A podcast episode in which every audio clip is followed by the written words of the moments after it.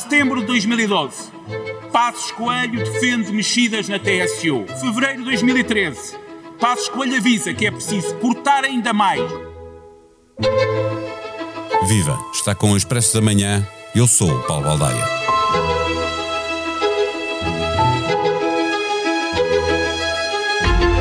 A oposição olhou para as contas do Estado e não gostou do que viu. Considerando que se trata de um orçamento de ilusão, mau fiscalmente, com aprovação garantida à partida, sem se transformar numa manta de retalhos, porque é para isso que serve uma maioria absoluta. Os lucros inesperados ou extraordinários, ou obscenos, como lhe chama a esquerda, ou imorais, assim chamados pelo secretário-geral da ONU, António Guterres, vão ter uma taxa extraordinária. E a banca ficará obrigada a renegociar os contratos de habitação às famílias que tiverem uma taxa de esforço inesperada, extraordinária, obscena ou imoral na ótica das famílias que já não conseguem chegar ao fim do mês. O que não faltou nestes dois dias de debate do orçamento foram números sobre o passado, o presente e o futuro e muita discussão política a pretexto da economia, mas muitas vezes desligada dela. Passos Coelho voltou a ser o ausente presente, feito diabo pelo PS, sem ter a esquerda muito interessada em colar-se a essa estratégia e a direita toda a defender o ex-líder do PSD. António Costa apareceu combativo, como se estivesse em jogo muito mais que um orçamento que toda a gente sabia aprovado. Que leitura política ou leituras políticas se podem fazer deste debate de dois dias sobre o orçamento? É sobre isto que conversamos com o diretor adjunto de informação da SIC, Bernardo Ferrão. O Expresso da Manhã tem o patrocínio do BPI. Conheça as soluções BPI para investimento, poupança ou reforma mais sustentável. Saiba mais em bpi.pt. Banco BPI SA. Registado junto do Banco de Portugal sob o número 10. Viva Bernardo Ferrão. O, o Primeiro-Ministro, nestes dois dias de debate, apareceu muito agressivo uh, politicamente.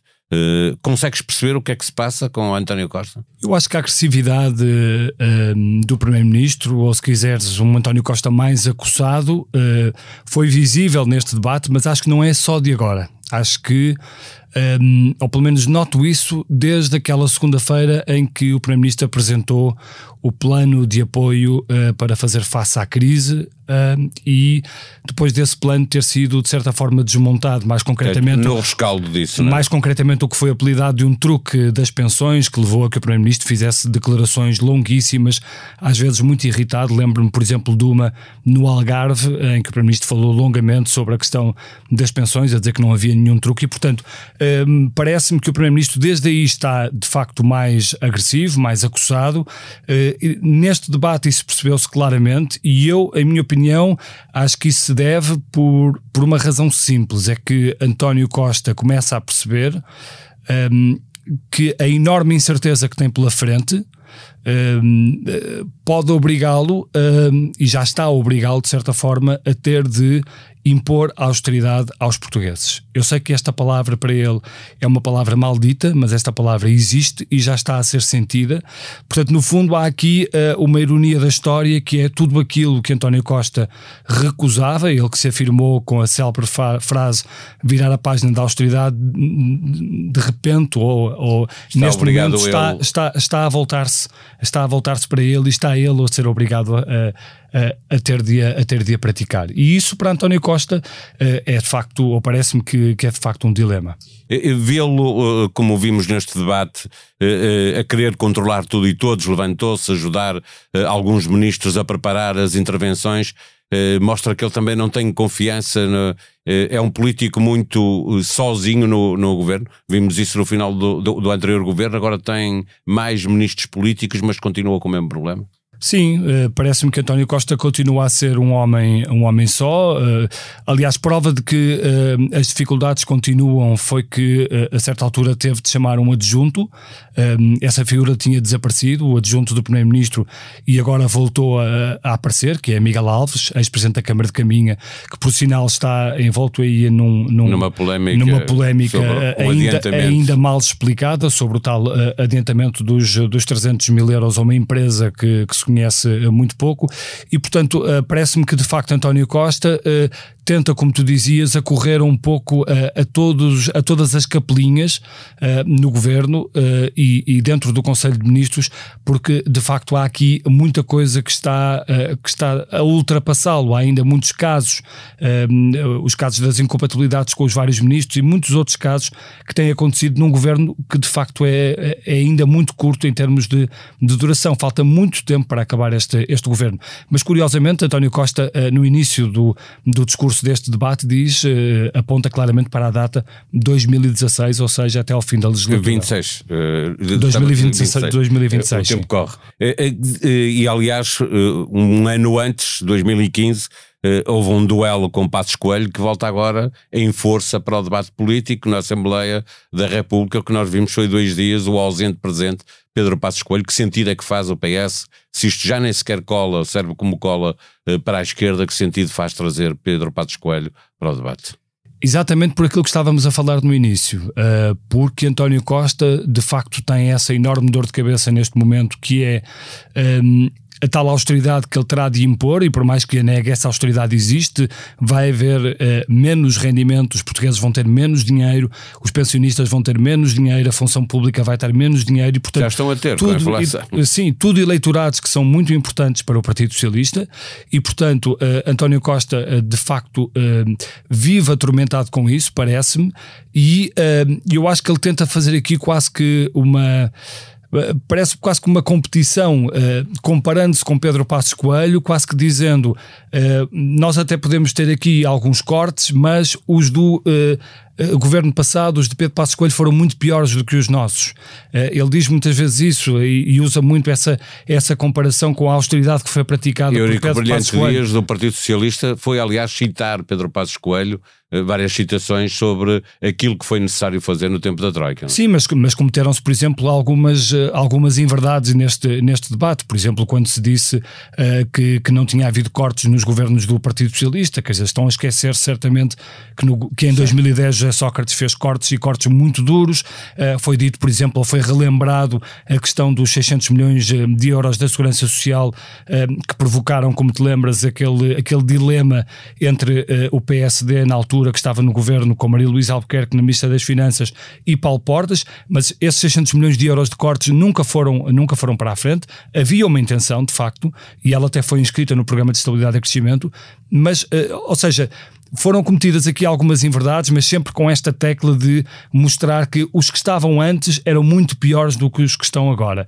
O problema disto é que uh, eu acho que o governo nunca tem um, um, um discurso um, transparente, um discurso a assumir que de facto há uma enorme incerteza aqui pela frente e que essa incerteza uh, não é controlada uh, por este, por este governo ou por qualquer outro, porque depende de facto de, de fatores externos, do que se passa na guerra, do que se passa com, a, com esta gravíssima inflação a, a, que estamos a ser sujeitos. E é esse discurso de verdade, de transparência, que está a eh, faltar, que está a faltar e que me parece que, que António Costa, eh, lamentavelmente, não está, não está a optar por ele. É, é, também um sacudir da água do capote quando ouvimos o Presidente da República ao lado do Primeiro-Ministro eh, pedir menos agressividade ao Banco Central Europeu eh, coisa que não faz sentido porque há uma independência, eh, mas é também o querer eh, libertar-se de responsabilidades sobre aquilo que está a acontecer neste lado, no lado das taxas de juros.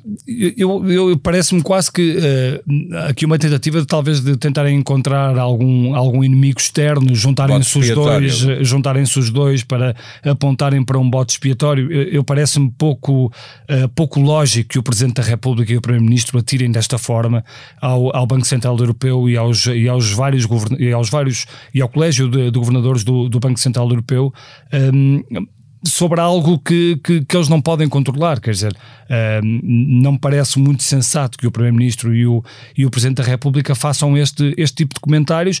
Aliás, o, o Primeiro-Ministro fez comentários uh, deste tipo, uh, quando falou, por exemplo, da inflação, uh, que a inflação era provisória no início desta, desta o Banco crise. Central Europeu também uh, dizia o, no, sim, no, início tá do bem, ano, é? mas mais, mais uma prova de, de, como é perigoso falar com muitas certezas sobre o atual momento. Portanto, mais vale assumir que se sabe pouco e que há uma enorme incerteza nisto e que o futuro pode obrigar a fazer coisas que não queremos fazer. E portanto, eu acho que é esse discurso que falta. É esse discurso que os portugueses uh, certamente iriam compreender e que uh, o Primeiro-Ministro e também o Presidente da República, é bom que se diga, não estão, não estão a fazer. Eh, mas Marcelo chegou a pedi-lo quando pediu uma antecipação do cenário macroeconómico para que os portugueses soubessem com o que podiam contar. Mas Sim, mas também aí acho que Marcelo Rebelo de Sousa não tinha razão nesse pedido. Acho que Marcelo Rebelo de Sousa estava mais a pensar nele no que, no, no que, uh, do que uh, no, nos portugueses, porque o Presidente da República sabe que há calendários e, portanto, os calendários têm que ser cumpridos e o Primeiro-Ministro respondeu-lhe exatamente isso. Portanto, o Presidente da República não pode pedir para conhecer os números e, e, e uma antecipação dos números quando há um calendário do Orçamento de Estado para, e, que esse calendário, e que esse calendário, que esse calendário vai ser cumprido. Para fechar a nossa conversa, olhar para a esquerda, que parece andar um bocadinho perdida, à esquerda do Partido Socialista, eh, como é que eh, olhas para, para esta esquerda que está incapaz de de intrometer-se no debate que é feito entre Partido Socialista, a maioria do Partido Socialista eh, e a direita, ora escolhendo, privilegiando até o Chega, o Partido Socialista tem eh, dado grande relevo ao Chega. Sim, a esquerda, quer dizer, é como de água para o vinho, de facto, olhando hoje para o PCP e para o Bloco de Esquerda e para uh, as posições, ou pelo menos para a atuação que tem no, no Parlamento, e uh, há, de, há, de, facto uma grande diferença, e essa grande diferença parece-me que tem aproveitado sobretudo o Chega. Uh, quando o Chega avança para uma espécie de frente sindical, à semelhança do que está a ser feito em Espanha com, o Vox, há aqui perigos que a mim me parecem muito evidentes e, e acho que esses perigos estão também, de certa forma, a ser fomentados pelo Partido Socialista e pelo Governo. Uh, quando António Costa escolhe nestes debates e permanentemente nas suas intervenções públicas, e não só ele, o Presidente da Assembleia da República e muitos outros,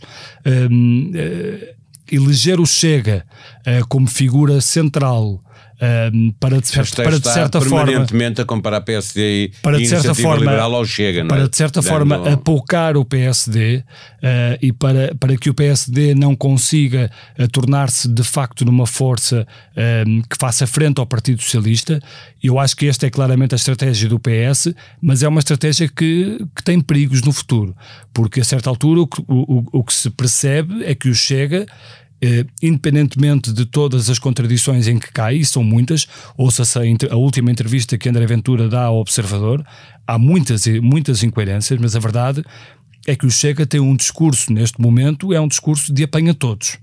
Uh, tem um discurso quase até uh, a tomar conta daquelas que são as bandeiras do Partido Comunista Português é e, também algumas, e também algumas do Bloco de Esquerda. E, portanto, este é um perigo real um, António Costa, por exemplo, fez mais uma vez uh, uh, um, ou, ou, repetiu um episódio uh, semelhante agora com João Coutinho Figueiredo no, no debate, um, e, e, e, isso é uma tentativa, nesse caso, para desacreditar a iniciativa, desacreditar a iniciativa, a iniciativa liberal, puxar pelo Chega e, de certa forma, tentar evitar que o bloco da direita se torne suficientemente forte.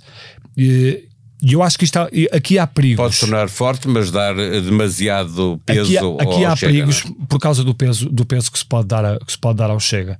Uh, e, e, e, nunca se sabe o que é que é o Chega com, um, ehm, com demasiado peso. Uh, é algo que, que, que, ninguém sabe exatamente, porque uh, o Chega é, é, tudo e o seu contrário, como se percebe.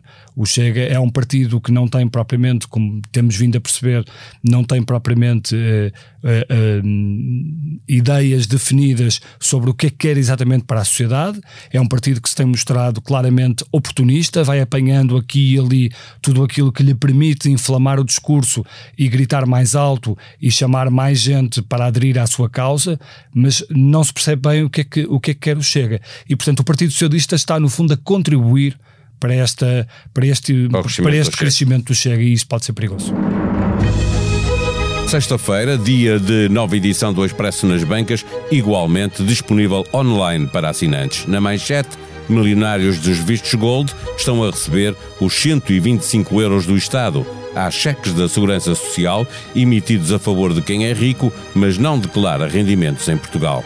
No caderno de economia, salários encolhem a partir dos 50 anos, mas os trabalhadores acima dos 70 têm os maiores vencimentos. A remuneração média cresce sucessivamente nas gerações mais novas e cai na meia-idade. Na revista, Brasil contra Brasil. A dois dias das eleições, os brasileiros já sabem em quem votar, ou melhor, em quem não vão votar. Retrato de um país irremediavelmente dividido. A sonoplastia deste episódio foi de João Martins. Tenham um bom dia, um bom fim de semana. Nós vamos voltar na segunda com um novo velho presidente do Brasil. Até lá.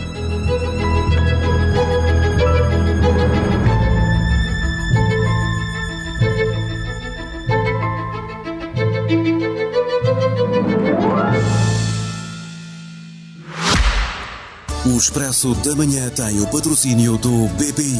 Conheça as soluções BPI para investimento, poupança ou reforma mais sustentável. Saiba mais em bpi.pt. Banco BPI SA. Registrado junto do Banco de Portugal sob o número 10.